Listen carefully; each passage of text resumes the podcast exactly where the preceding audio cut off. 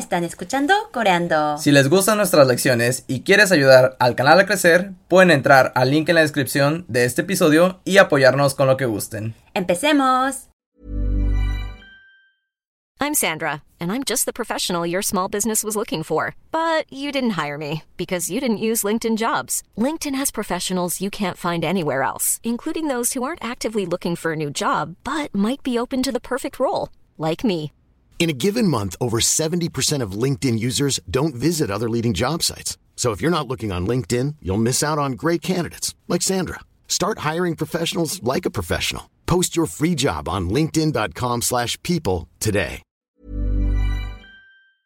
Hola a todos, sean bienvenidos a Coreando. Yo soy Fernando Y yo soy Yunji. y están escuchando una nueva lección. ¿Y qué vamos a ver en esta lección? En esta lección vamos a aprender acerca de la partícula do. Espera, pero primero, ¿qué es una partícula?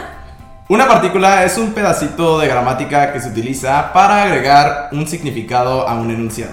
Es decir, una pequeña palabra que se agrega al enunciado para agregar un significado como las partículas de objetos que vimos anteriormente que servía para referirse al objeto del que estamos hablando, para hacer un énfasis en ese objeto. La partícula que vamos a ver el día de hoy es do.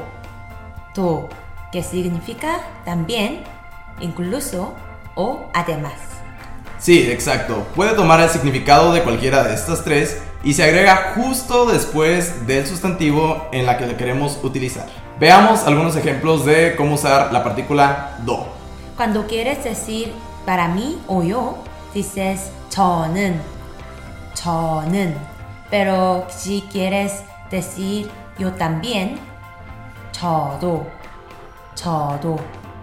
Sí, que significa yo también, incluso yo o además yo, pero normalmente se utiliza para decir yo también. Ahora, ¿cómo decimos yo soy estudiante? 저는 학생이에요. 저는 학생이에요. Y ahora, ¿cómo podemos decir yo también soy estudiante?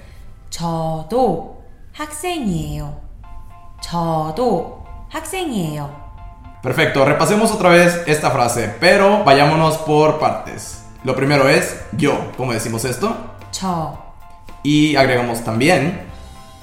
Tú. Después que sigue Yunji. Haksen. Que es estudiante. Yeo. Que es el verbo ser o estar en coreano. Entonces sería yo también soy estudiante.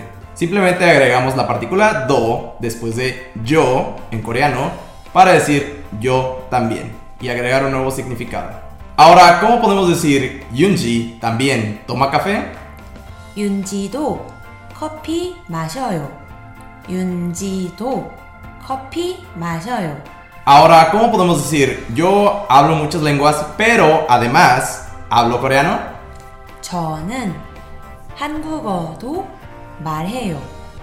저는 한국어도 말해요. Sí, que sería además coreano hablo. Y por último, ¿cómo podemos decir mañana también trabajo?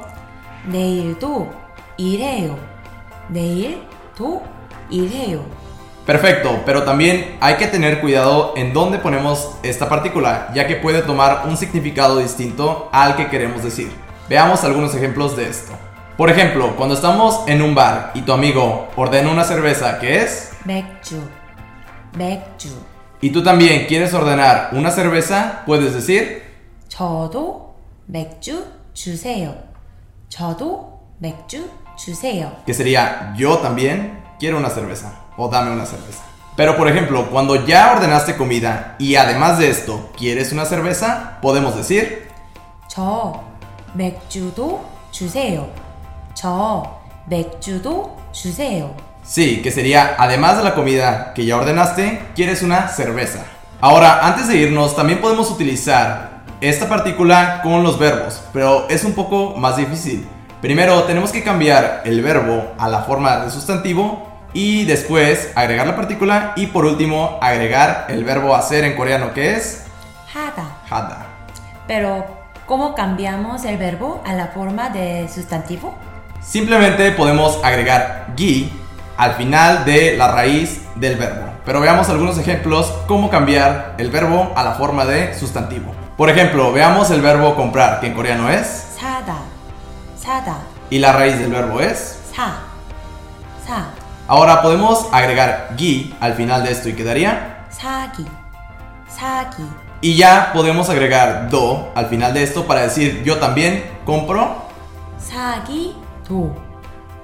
Do. Ahora el verbo comer es. 먹다, 먹다, Y si lo cambiamos a la forma de sustantivo y agregamos do al final, ¿quedaría?